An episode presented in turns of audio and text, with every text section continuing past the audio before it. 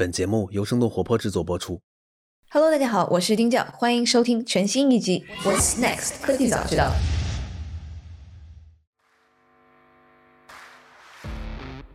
世界首富杰夫·贝索斯七月二十日晚九点，他搭乘旗下太空飞行公司蓝色起源开发的 New Shepard 新谢泼德号火箭，顺利完成了十一分钟的亚轨道飞行。在高空中，谢泼德号越过了卡门线，四位乘客解开了安全带，体验了大约四分钟的失重感，观赏到了窗外的太空景观。太空舱着陆后，贝索斯激动地叫着自己的名字说：“宇航员贝索斯，有史以来最好的一天。”这次和贝索斯一起升空的还有他的弟弟马克·贝佐斯。落地之后，马克说自己感觉非常棒。那除了贝索斯的兄弟两个，这次一起升空的另外两位乘客，分别是有史以来最年长以及最年轻的两个太空人。Wally Funk，他将成为有史以来最年长的飞向太空的人。这位八十二岁的老太太，在一九六一年就自愿参加了代号为“水星十三号”的太空计划，并且通过了当时为男性宇航员设计的训练测试。但是因为性别的原因，沃利和其他的十几名女性宇航员都被 NASA 拒绝了。Oliver Demon，他去年刚刚高中毕业。Oliver 不仅仅是蓝色起源的第一个付费用户，他也将会成为有史以来最年轻的太空旅行者。那上面是我们的新节目《生动早咖啡》的片段。每周一、三、五早上，我们的生动活泼小伙伴梦一会为你带来商业科技十五分钟的轻解读，也请大家多多支持我们的新节目。其实啊，就在贝索斯飞入太空的九天前，围着银河的理查德·布兰森爵士就抢先升空了。突然间，太空旅游对于我们普通人来说，不是一个遥不可及的事了。只要有二十五万美元，就可以和一些影视明星，像是汤姆汉克斯、Lady Gaga 一样上太空了。那我们今天请到了国内商业航天领域的代表公司天兵科技的董事长康永来，康总做客我们的节目。康总曾经担任中央军委导弹专家、中国人民解放军火箭军专家，作为中国国防基础研究九七三的科学家，以总体技术负责人参与了研制长征十一号运载火箭、捷龙一号运载火箭等运载火箭的研发。那今天想请康总一起来聊一聊，为什么这个时间节点，亿万富豪都开始在载人航天旅游领域激烈的竞争起来了。那现在的技术已经成熟到老百姓都能安全的乘坐了吗？那包括 SpaceX 在内的这三家商业航天机构，哪一家更强？我们国家的商业航天现状又是什么样的？那好，那我们下面就有请康总。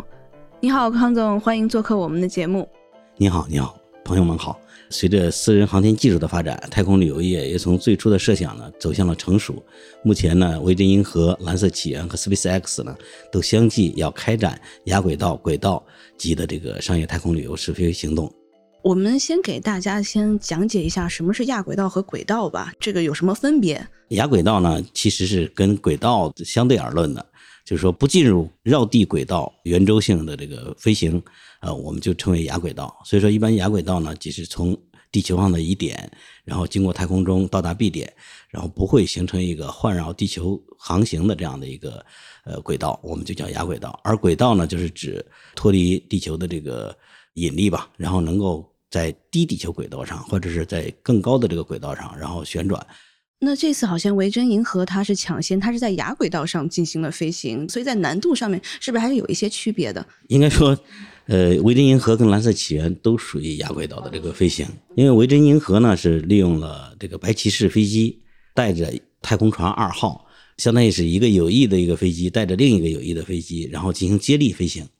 那么特别是它太空船二号呢，相当于从零点八个马赫数，然后飞到将近三个马赫数，然后呢飞的在八十多公里，然后接近大气层的这个边沿，然后接近进入太空，然后呢迅速的有。水平再回来这样的一个过程，这是维珍银河的这个情况。嗯，那么蓝色起源呢，它则是利用了这个呃新谢菲德号的这个火箭，是个单级的这个火箭，然后呢顶着它这个它上面的这个飞船啊，然后飞起来，相当于高射炮一样，然后打到这个太空的边沿，然后再把飞船那个分开，飞船呢继续惯性往上飞，飞到这个一百公里左右，然后飞船呢再掉下来。啊，就类似于我们抛出一个球球，然后球球飞起来以后，然后最后再掉下来这样的一个过程。换句话说，这两者呢都进入不了轨道，因为它们的这个速度是有限的。那么要想进入这个轨道呢，至少要脱离地球的这个引力，达达到七点九公里每秒这样的一个特征才行。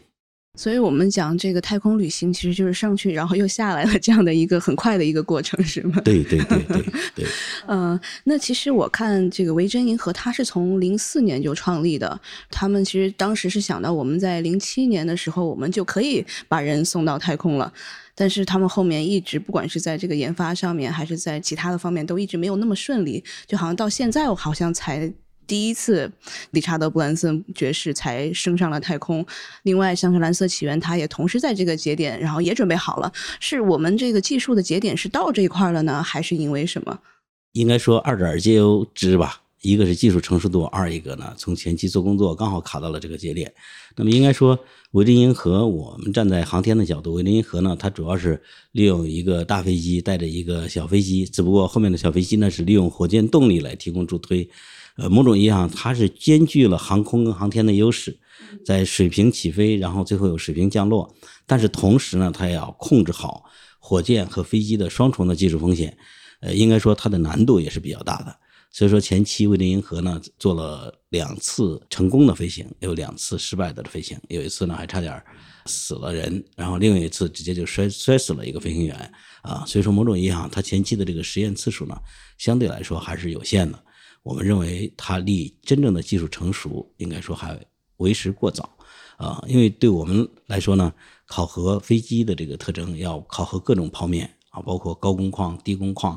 各种的这个飞行的这个天候的环境。你像飞机高工况，主要是在极高的速度，然后高空，然后或者是极高的速度低空，或者是极低的速度低空、极低的速度高空，呃，这样的剖面。然后另外呢，还要考虑失速。然后这种情况下，飞机的这个操控的这个稳定性，还有这个重心严重偏移，然后对这个飞机操控的稳定性等等这一系列。而对火箭来说，其实相对比较简单一些，主要考核这个不同的这个飞行弹道曲线，然后就行了。相对飞机来说，考核的这个方面要少得多。而它呢，现在是一个双重的一个情况，既是飞机，同时也是一个火箭，所以说这个双重的因素都要去验证。所以说某种意义上，它现在飞行子样。我们认为还偏少。那么蓝色起源其实是从两千年，然后相当于开始起步，它的成立就是致力于发展太空旅游业啊。这个呢，也是他创始人杰夫贝索斯的一个当了世界首富之后的一个。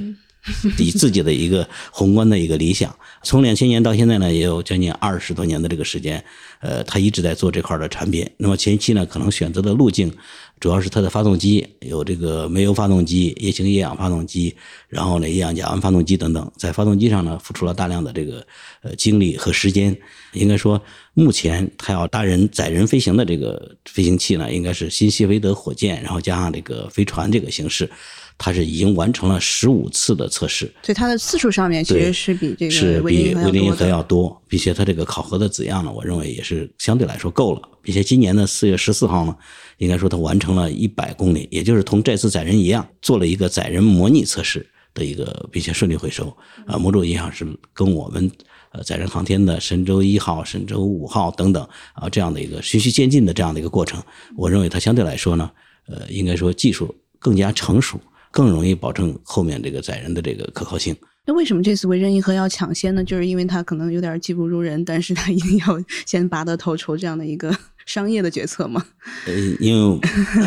我觉得维珍银河的这个老板也是一个冒险主义者，他本来是计划在明年，然后提供这个正式的商业的这个飞行服务，然后在这个贝索斯发布了蓝色起源啊，今年就要完成首次载人飞行 之前呢，然后提前。然后进行了一个抢先的这个商业的竞争行为啊，我认为这个纯粹可以认为说一种商业行为吧。因为维珍银河是好像这几家里面唯一一个现在已经是上市的，是用通过那个空头支票 SPAC 上市的一家公司，所以这次这个消息出来之前，他们的股价其实之前是有在下跌的，但是这个 它这成功飞行了之后，然后股价才有所上涨，可能也是因为这个原因，对，有可能。OK，那我们下面说一下为什么这个大家全都要占领这个赛道呢？这个市场到底有没有这么大？就是商业航天旅行这一块儿，应该说现在全球的太空经济正处于一个广泛的这个转型期嗯呃，美国华尔街金融领域普遍的认为，太空经济将在未来十到二十年发展成为价值数万亿美元的新的经济增长点，这也是最近商业航天应该说火热的一个根本的一个原因。其实就是还是这个华尔街觉得这个市场非常大，但是其实我们可能还是得看到未来十年、二十年。短期可能我们三五年并不是能够普通的人都能起码支付得起吧，因为现在维珍银河他说的是二十五万，但他其实之前大概有好像六百多个人已经报名在排队了，然后这一次贝佐斯他大概可能是。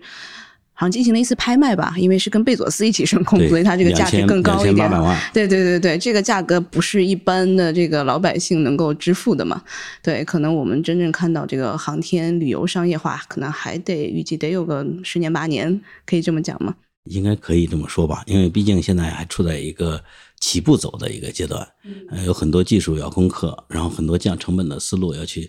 呃实现，要去应用。但我相信呢，随着用的人越来越多。然后早期的这个有一定收入的情况下，然后这些商业企业，我认为他们会在降低成本上会付出更多的努力。我相信呢，航天迟早会走进普通老百姓的这个生活中的。那其实这几家现在的商业模式是不是都是比较类似的？都是我通过卖这个升空的这个票，然后来进行这个商业化的闭环的。从大的逻辑上，基本上就是这样的一个模式，但是三者的这个技术方向，某种意义上是截然不同。所以说，商业模式、用户体验也略有不同吧。你像维珍银河呢，是利用火箭发动机，呃，然后加速的这样的一个超音速飞机。用户体验呢是坐着飞机飞到了大气层边缘，然后马上再以飞机的形式水平返回。那么蓝色起源呢是类似于重复使用的单级不入轨的一个火箭。用户的体验呢是坐着火箭快速飞到大气层外，然后再快速的垂直降落下来。呃，SpaceX 呢是通过猎鹰九号火箭和龙飞船飞到绕地的运转的轨道上。那用户的体验呢，就是同传统的咱们大家原来都总听到的国家级的这种航天员一样，他们是真正的进入了太空，然后在太空能够滞留数天后再返回地球。所以说，三者的这个体验是不同的。呃，当然了，成本也是逐步的提高了，从数十万美元到数千万美元，甚至可能到数亿美元，这个价格不等。数十万其实就是这个维珍银河这个是吗？对。然后这个 SpaceX 可能就是最高的这一个，因为它的这个成本和技术路径都不太一样。我觉得马斯克呢，他确实是跟这两家想的是不同的。某种意义上，马斯克其实已经真正实现了商业闭环。对吧？无论是通过猎鹰九号发射星链的卫星，还是说它帮着美国 NASA，然后实现这个航天员进入国际空间站，它已经实现了整个商业闭环。换句话说，在商业化上，把国家级的航天员换成普通老百姓、普通的太空的游客，说白了已经是抢得头筹了，对对，已经实现了啊。那么对他来说，他下一步的目标是要做星舰，然后带着一百万人，然后能够飞往火星 啊，这是他成立 SpaceX 的这个核心的目的，也是他个人的一个夙愿。那么所以说，在本次的商业竞争中，我认为他有一点高手看这个下面的竞争的这个态势 啊，也是作秀。也包括这次维珍银河发射啊，然后他也亲临现场，然后跟这个这个部这个维珍银河的老板吧，然后一起共进了早餐，对吧？然后现在有扬言要搭载这个贝索斯的这个来源，然后起飞。我觉得更多的是一种呃作秀 啊，商业行为。对对对对，一种老大哥看着你们，你们都好好干的那种感觉。对对对。嗯。那我们转变一下话题，我们讲一讲中国的市场吧。中国的这个商业航天，其实感觉好像是从一五年开始的，是吧？就很多的这个可能从国家出来的这种国家队，然后开始创立自己的这个商业航天的这样的公司。对，是是因为有个政策的一个变化吗？还是怎么样？从一五年开始吧，确实是有一个重大的利好，特别是在二零一四年十一月份啊，咱们中国国务院出台了一个文件。关于创新重点领域投融资机制，鼓励这个社会投资的这个指导意见里面呢，明确鼓励民间资本参与研制、发射和运营商业卫星。二零一五年的年初的全国的人大会上，多名人大代表提出，呃，应该说当前全球的航天技术的主流发展已经走到了大规模的工业化生产阶段，必然要进入广泛的商业化应用。中国应鼓励商业航天的这个大力发展。所以说，在这个契机下呢。啊，中国的这个商业航天公司，特别是民营的商业航天公司呢，就纷纷的成立了。就从一五年到现在，其实我们也看到很多的资金投入到这个领域，很多的创业公司成长出来。我不知道这个您观察到现在有没有什么一个趋势上的变化？大家都在哪几个领域在做自己的创业？呃，应该说从二零一五年至今吧，这五年多将近六年的时间，应该说整体上是良性发展。这应该说六年的发展吧，经历了四个阶段。那么第一个阶段是做探空火箭。主要是想证明国家的这个政策是畅通的啊，这个已经证明 OK 了。然后第二个阶段是搞固体的小火箭，主要是想证明这个发射场，然后发射的链条是畅通的，这也证明是 OK 的。那么第三个阶段现在都在做液体运载火箭。这个呢是证明，就是证明我们这个确实商业模式能够赚钱，而前期的太空火箭也好，固体火箭也好，应该说在商业化运作上基本上是不赚钱或者赔钱的这个状态。所以说呢，液体运载火箭现在已经达成了大家的共识，呃，世界各国也都在做液体运载火箭，因为它能控制住成本，呃，能够实现盈利，啊，真正能够支撑商业航天的这个市场发展模式能够持续下去。那么目前也呈现了一些技术多样性。然后产品差异化，我觉得这个呢也有利于我们商业航天未来市场渠道的不断打开。那所以你刚刚说这个，大家现在是因为根据市场的竞争，可能选择了不同的这个道路吧？现在是不是就是基本上大面儿就是分为这个商业火箭的和这个商业卫星的两个派系，是这样理解吗？呃，对，应该说商业航天除了我们火箭，还有航天，呃，当然还有其他的应用，包括呃商业卫星的地面站。这个也是个庞大的一个市场，然后另外一个呢，就商业卫星的真正数据的应用，这是更大的一个市场。啊，我们现在主要盯在前端发射，然后造卫星。那其实真正的这个市场更大的这个经济份额还是在后端，然后地面设备。比方说，马斯克的用猎鹰九火箭打了他的这个星链的卫星。啊，虽然说卫星很多，但是它的地面站更多，地面终端更多啊。以后每个车辆、每架飞机、每架轮船可能都要装这种地面的终端设备，并且地面终端是大家一直要用的啊。它这个寿命可能会更短，甚至像我们的苹果手机或者是像我们的华为手机，可能一年一翻，一年一变。不断的升级，而天上的卫星可能一直持续十年长时间的这个寿命啊，所以说未来在地面的这终端这块它的这个市场量需求量啊更大。还有一个就是数据分发跟应用啊，这个呢就是结合软硬件啊，这个市场会更大。那像这个天兵这一块，我们现在是一个什么样子的一个预期呢？天兵呃，目前主要是做这个商业的液体运载火箭啊，因为我们起步晚，但是呢我们方向正确。然后呢，第一步就确定了干液体运载火箭，相当于跨过了第一阶段和第二阶段，我们直接做液体的这个运载火箭。呃，目前呢，我们现在这一款产品呢，应该说在市场还是很畅销的，现在也接到了很多市场的订单。因为我们做的这个第一步呢，满足这个中小卫星和星座的这样的一个发射需求。所以您不是像是 SpaceX 像是自己发射，可能是先帮一些公司提供发射服务，是吧？主要是提供发射服务。发射服务。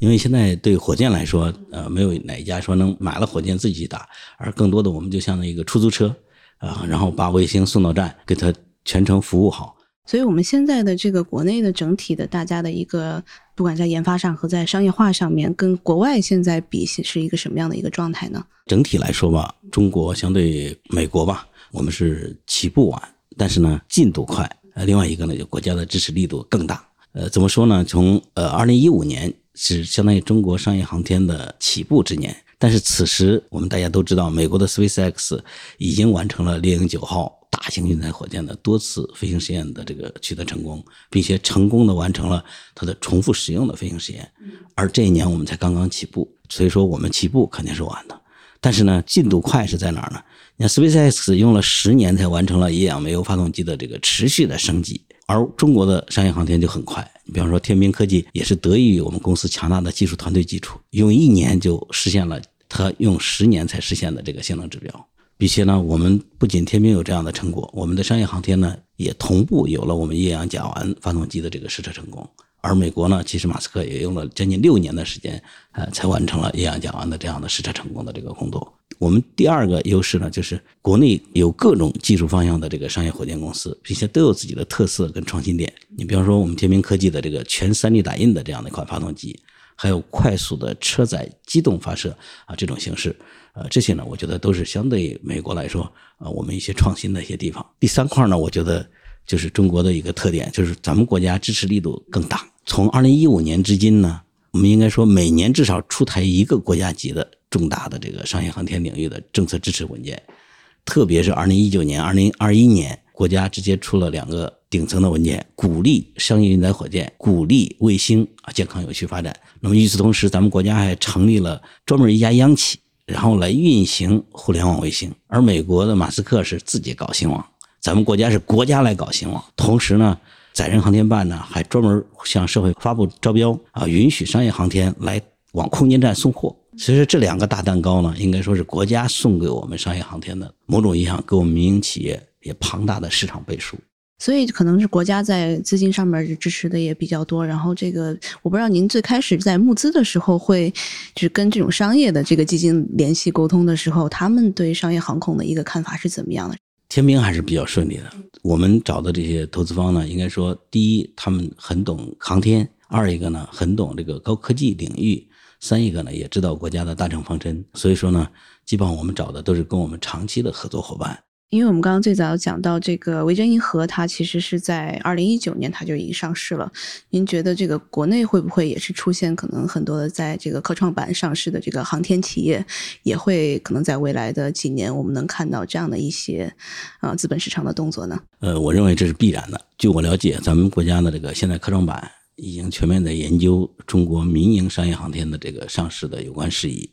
呃，该方向他们表态是大力支持，但是从咱们国内的现状来看，毕竟起步还是偏晚。就目前商业航天企业还没有形成稳定可靠、且能够满足市场需求的这样的一个产品。应该说，近期这一两年上市，我觉得还为时过早。那么总体来说，我认为呢，只要发射成功，产品稳定可靠，并且有一定的利润，我认为呢，就可以登陆中国资本市场，特别是科创板。那现在我们这个国家的几个航天创业企业，是不是也是都在往，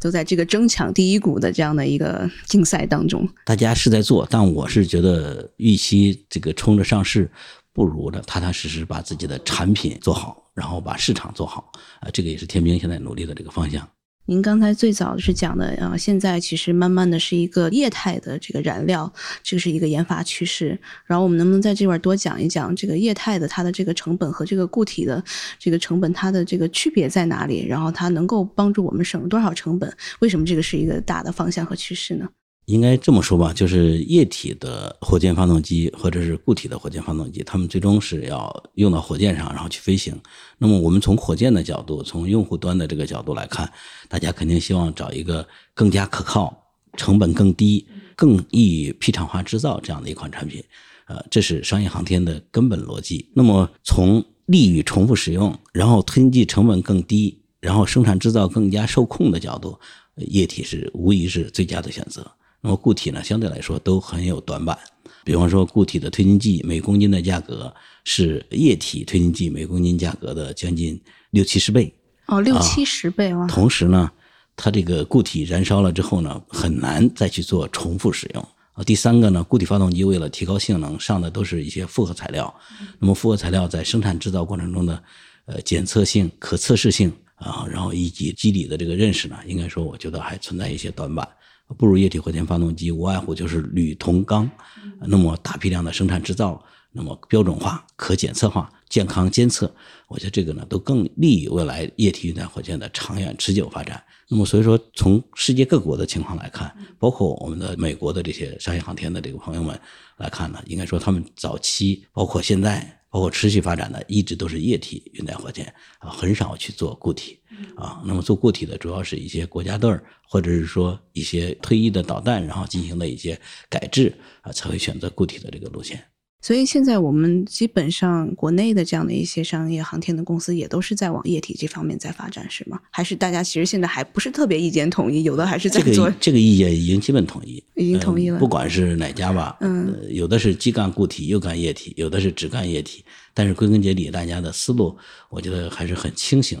应该说都会意识到液体是未来的一个很重要，甚至可能是一个唯一的一个方向。所以在液体这边，大家会不会也有不同的材料的选择，或者是这个不同的这个方向和方式呢？对，呃，液体也有很多种类，像我们传统的咱们国家现在几个金牌火箭，比方四氧化氮、偏二甲肼，它们都属于常温，呃，但是有毒的一种推进剂。那我们新一代的这个液体运载火箭呢，就无外乎三种啊：液氧煤油啊液氧液氢或者是液氧甲烷这三类。那么应该说对比这三种呢，我觉得各有优势，但是呢，相对来说，天明选择的是液氧煤油。那么更主要的原因是基于未来十年到二十年，在解决绕轨地球轨道飞行的过程中，它是最佳的一种方式。那么为什么呢？主要是三个方面。呃，一个呢是煤油，它会比甲烷的这密度更大。那么对于中大型的运载火箭来说，它的运载效率会更高。那么第二个呢是咱们国内液氧煤油的技术更加成熟，那么商业模式也可以快速的实现闭合。啊，那么第三个呢，就是咱们国家有现成的，无论是二十七基地，还是文昌发射基地，还是马上要建的二零的这个基地，建的都是液氧煤油的基础设施。那么不像甲烷需要另起炉灶，那么对国家来说呢，相当于一种重复投资啊。所以说，基于这三个方面呢，呃，像天明选择了这个液氧煤油的这个技术路线。那么现在市场上还有液氧甲烷和液氧液氢。对液氧液氢来说，大家基本上因为液氢的这个价格成本比较高，二一个呢，它的这个危险系数呢也比较高，所以说呢，商业航天呢，除了这个贝索斯现在是选择液氧液氢之外，啊，其他的还没有更多的人去选择。那么液氧甲烷呢，是现在大家是一个热衷的一个新技术，但是它毕竟还存在一些问题，并且不是很成熟，所以说呢，某种意义上对于中国的商业航天来说，我认为不是一个最佳的一个选择啊，最起码这五到十年之内。所以，创业者其实还得考虑整体的这样的一个基础设施。刚刚您讲到了不同的发射基地，它的一个基础配套，这个可能也是很大的一个因素。那我们其实，在我们前两天也做过一期节目，专门是这个讲这个星链的。其实，慢慢的，大家在这个发射卫星这块儿，也是在整在这个星链的这个制造供应链，包括我们国家的这个几个创业公司，其实大家都在说，怎么样能够更快的商业化，然后像我们做这种普通的消费数码产品一样，把这个卫星的。这样的产品更加低成本的，然后高质量的做出来。然后您这边是不是也是在往这个方向在考虑？呃，民营的商业航天面临的呃以后可能要终身去解决的问题。所以说，我们采用了一系列的技术，呃，包括重复使用技术、三 D 打印技术、冗余控制技术、疲劳与健康监测技术，这些都是为了降低成本的同时，然后提高产品的可靠性，适应未来大批量的发射。那现在因为商业航天这块可能传统的供应链还没有那么成熟，就刚刚您讲的，如果我们刚才选择这个不同的推进剂这块，其实是有一定的考虑，我们要考虑它的这个基础设施。那如果我们在做火箭的这样的一个生产的制造的时候，是不是得从头开发？因为没有成熟的这样的一个供应链。应该怎么说呢？我觉得这个也得益于咱们国家的航天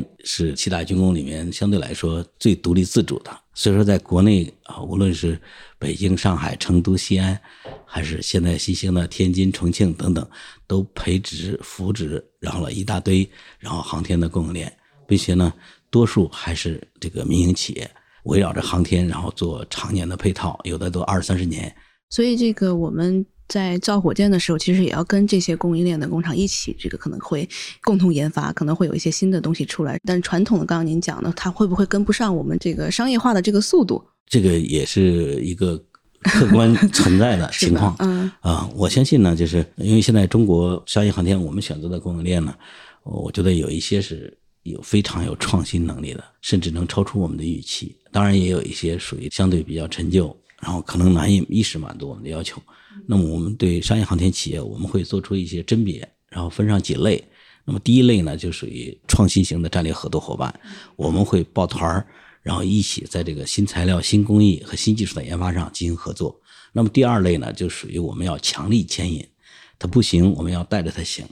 因为这个涉及到重大的资产投资，现在的商业航天企业可能还负担不起。但是呢，我们可以然后作为总体应用的牵引，然后逼着他来去做这个工作。那么第三类那是带不起的，我们就自己干。比方说一些核心的工艺，一些对火箭也好、卫星也好有重大技术性能影响，特别是可靠性影响的一些关键零部组件，啊，我们的创新可能就要封闭在我们商业航天内部。我们咬着牙也要成立这样的一些部门车间，然后来完成这些关键零部组件的一个组装跟生产。这样的话呢，也是为了确保对用户负责的一个态度。那所以可能我们刚刚讲到了，除了这个燃料之外，然后除了可能供应链之外，还有哪些是我们可能中国航天企业需要面对的一些困难呢？很重要的一个问题就是相当于未来的大批量生产。呃，因为我们传统的航天还是以小批量为主，柔性化制造为主，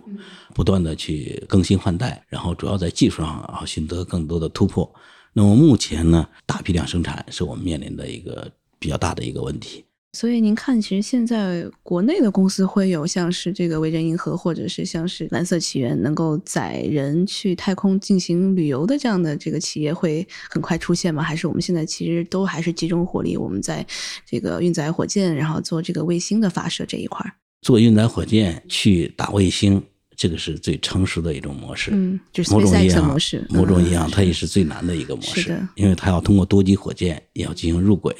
那么要解决载人的时候，可能轨道上还要返回式的卫星载入，所以说就是 SpaceX 这种模式呢，它反倒是最快的，它会让你逼着你把很多技术吃透，回过头来，然后再去做载人，可能就会迎刃而解。天兵的逻辑呢，就是比方说一级飞成了，我们就做一级的重复使用，然后一级的往空天探索的一个小飞行器。那么二级飞成了，可能就做入轨的飞行器，然后三级飞成了，可能我们就坐在一些空间轨道上，然后做一些动作呀，然后再下来啊。这样的话呢，可以既走技术的正常的路线，同时呢，一路还能够响应市场的需求。对，然后因为刚刚您说，其实像维珍银河，它一开始技术其实没那么成熟，可能到明后年才会比较成熟。所以现在这个安全性，我们应该怎么去思考它？这么说吧，我们在替它在试飞，因为它毕竟是要有飞行员去飞它这架飞机，它是有人控制的一个飞机。那么就是类似于我们飞机投入应用之前，然后要到各地去试飞飞行，取得适航证认证一样。啊，虽然说现在美国已经给他发了适航认证，呃，这样的一些证明，那么也只是允许他在呃自己的这个边界内，然后个别的然后进行飞行。如果真正的普通老百姓去做，我觉得可能还要做出一定的这个工作来。那所以想请问您，这个天兵在现在国内其他的几家竞争的这个航天创业公司里面，然后有什么优势呢？呃，天明科技呢，跟大家也基本上一样，但是呢，得益于强大的技术团队呢，应该说我们在低成本、高可靠的液体运载火箭和火箭发动机的这个研发上，呃，走在了国内商业航天的头部，也目前也得到了国内无论是体制内用户还是体制外用户的广泛青睐。现在有很多的市场订单，然后向这个天兵递出了橄榄枝，并且有的呢已经完成了正式的签约。好的，那非常感谢康总今天加入我们的科技早知道节目，非常感谢您给我们讲了这么多非常详细的跟航天相关的知识。好，也感谢主持人。这期 What's Next 科技早知道就到这里了。听完之后，如果你有任何的想法，欢迎在评论区里面给我们留言，我们每一条都会认真的看。如果你喜欢我们的节目，请记得给我们五星或者好评，分享给更多的朋友，也会对我们非常有帮助。你也可以单独写邮件给我，邮箱地址是听 t i n g at 声点 fm，我都会一一回复。那同时，公众号和微博也可以搜索“生动活泼”，声是声音的声。节目相关的更多信息会在公众号里出现，微博和公众号都会有不定期的福利给到大家。如果你想要跟我们更加紧密的讨论和分享，或者想要认识和你一样有求知欲的新朋友，可以加入我们的微信群。进入听众群的方法是在公众号文章中扫码添加，或者是公众号后台回复“科技早知道”即可获取邀请码。期待你的加入，我们下期见。